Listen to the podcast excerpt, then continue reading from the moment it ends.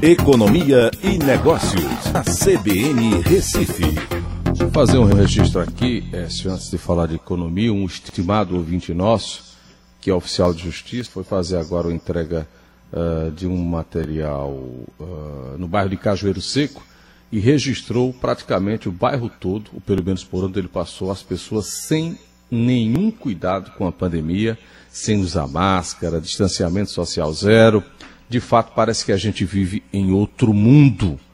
Coisas do Brasil e do Recife. Mas, Écio, o Fed aprovou mudança na meta de inflação. O que, que, que, é isso lá nos Estados Unidos, hein? É, vamos falar aí de outro mundo, pegando aí o seu é. gancho. Né? É verdade. É uma situação é, bem diferente da nossa, mas é, de um tempo para cá a gente até tem um comportamento parecido. A, a inflação lá nos Estados Unidos, ela tem aí ficado abaixo da meta, que é de 2%. Tá? Eles, o Banco Central Americano determinou como meta já há um bom tempo que a inflação deveria ficar nesse patamar, num patamar fixo. E aí tem ficado abaixo, mesmo com o, o Banco Central de lá reduzindo ao longo do tempo, principalmente com a pandemia, mas até antes disso um pouco, a taxa de juros básica de lá para zero. Né? É, era de se esperar que a inflação aumentasse né, e você pudesse aumentar a taxa de juros de volta. Só que isso não aconteceu.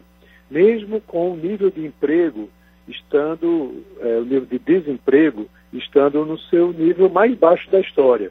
Porque o nível de desemprego muito baixo faz também com que você tenha um pouco de inflação, porque se a demanda por mão de obra é muito alta, é, e você tem pouca oferta de mão de obra, você termina aumentando os salários. Aí isso aumenta a inflação. E isso não está acontecendo lá nos Estados Unidos. Há um bom tempo que a inflação fica abaixo de 2%.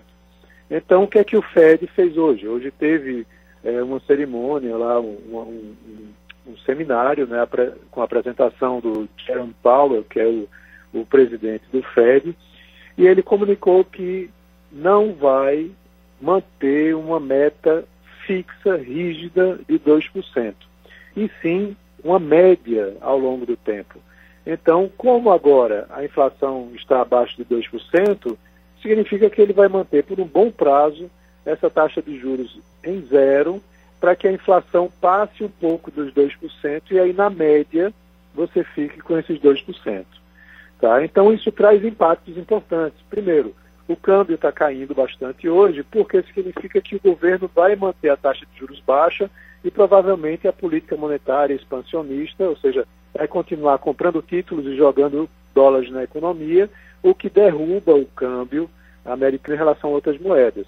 E aqui no Brasil, a gente tem repercussões, porque se a taxa de juros lá fica muito baixa, a daqui também não dá para ficar muito alta. Você termina baixando um pouco né, ficando ainda acima da taxa de juros americana. Então isso mexe até aqui no Brasil. Né, você tendo essa modificação na política de lá, uhum. em que o Banco Central americano vai manter a taxa de juros próxima de zero por mais um bom tempo, vai trazer impacto aqui também. Tchau, Écio. Até amanhã. Um abraço, até amanhã.